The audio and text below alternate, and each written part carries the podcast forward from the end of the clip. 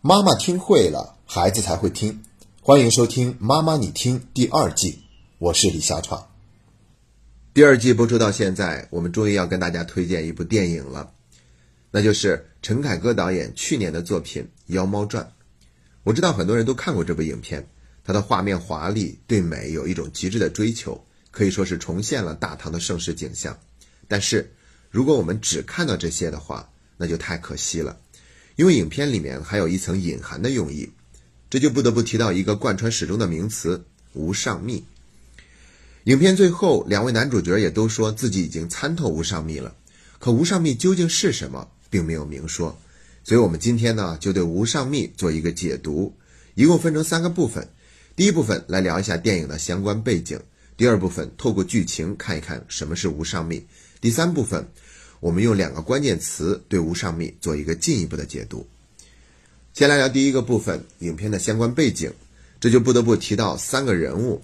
第一就是《妖猫传》的原著作者日本作家梦枕墨，他可是花了十七年的时间才完成了这部作品，以至于写完以后呢，他自己都很开心地说：“我写出了多么精彩杰出的故事呀！从故事的最根本处，有一种源源不绝流泻出来的力量。”读下去会响起大地的震动声响，这是多么令人兴奋的震动声啊！看得出来，作者对于自己的这部作品呢是非常满意的，甚至都产生了一点点自恋的感觉。那陈凯歌导演看到这部作品以后，也是当即决定要把它拍成电影，但是他等了六年，等什么呢？等着把宫殿建成，等着宫殿里的树能够长大。所以说，在这个大片里面充满了绿幕的时代。陈导还能够有这样的初心去坚守，是非常值得我们尊敬的。但是也不得不说，陈导还是有他自己的清高的。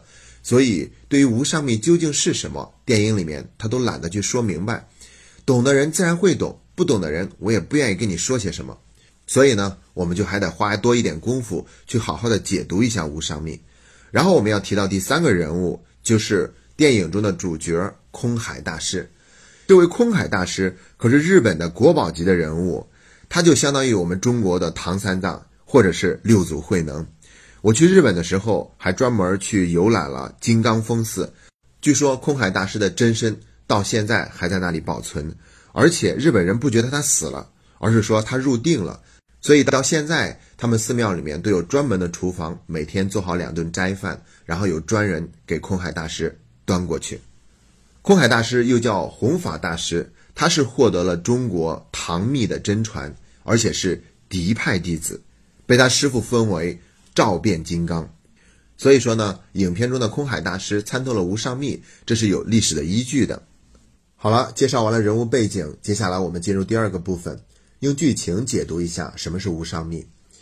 首先要提的就是那个瓜翁，他种下种子，接着就长满了西瓜。空海知道这是幻术。所以他手里的西瓜变成鱼头的时候，他一点都不惊慌。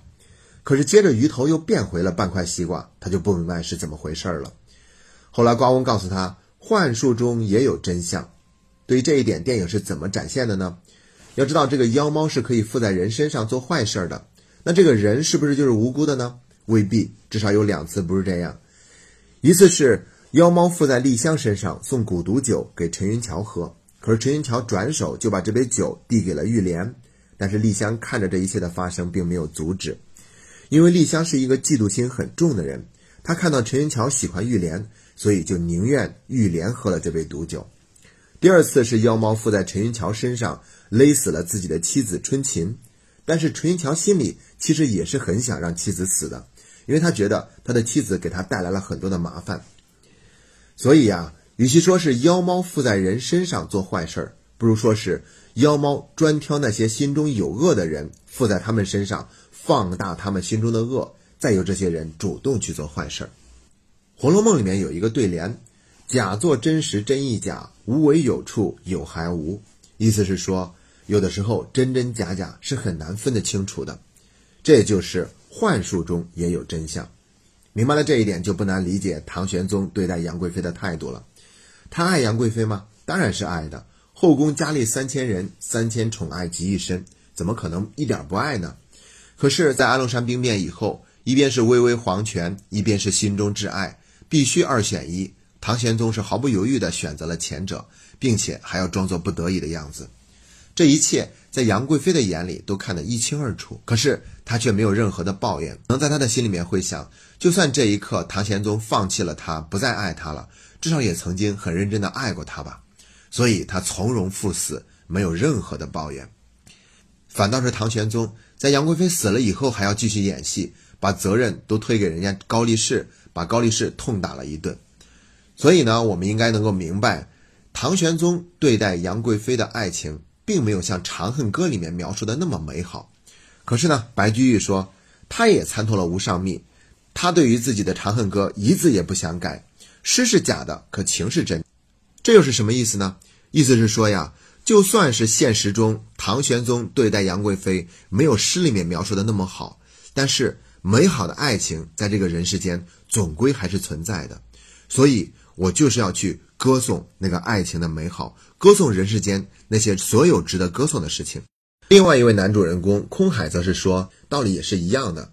因为杨贵妃发现唐玄宗并没有那么爱她，但是知道了以后也并没有抱怨，而是非常的平和的接受了这个事实。这份从容和平和，就是参透了无上秘的表现。如果一句话来概括无上秘的话，那就是接受现实中的不足，并且拥抱现实中的美好。但是呢，我接下来还有两个关键词可以进一步的来去说明什么是无上密。那我们进入第三个部分，第一个关键词是热爱。记得还是在上高中的时候，我曾经看过一篇介绍作家史铁生的文章，标题就叫做《热爱生命的忧伤》。我们都知道史铁生他是双腿瘫痪的，而且他还身患各种疾病，一生都在与病魔打交道。但是好像他跟自己生命中的苦难达成了某种和解，所以你在他的作品里总是能够感受到一种强大的生命力。我与地坛这本书大家都可能看过，有一篇文章我特别的喜欢，叫做《爱情问题》。你能够明显感受得到，他是在孤独中去思索这些问题的，而且他的思维方式有很强烈的个人的痕迹。所以呢，从那以后，我都在自己的日记本或者工作笔记本的扉页上写上“热爱”这两个字。直到今天也是这样的。后来呢，我发现还有一些别的地方同样表达了这样的观点。比如说，法国作家罗曼·罗兰，他曾经说过一句：“世界上只有一种真正的英雄主义，就是认清了生活的真相后还依然热爱它。”那肯定就是说，生活的真相往往没有我们想象的那么美好，但是在发现以后，我们还能够继续热爱。这不就跟杨贵妃的选择是一样的吗？还有就是美国作家杰克·凯鲁亚克。他在《达摩流浪者》的书里面最后一句话是这样说的：“永远年轻，永远热泪盈眶。”表达的意思应该是一样的。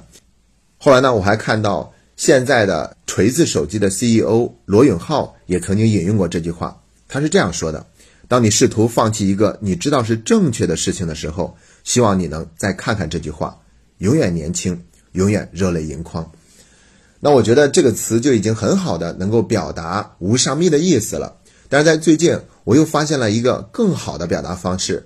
我们中国的传统文化里面早就对此有了一个非常明确的说明，那就是孟子他曾经提到的“大人者，不失其赤子之心者也”。